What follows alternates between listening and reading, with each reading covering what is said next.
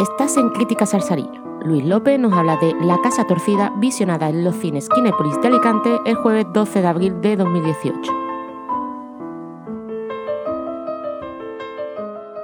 La casa torcida, que podría ser la casa tocada, hundida y caída en el fango más absoluto, porque es una muy floja adaptación de una novela, no de las más famosas de Agatha Christie.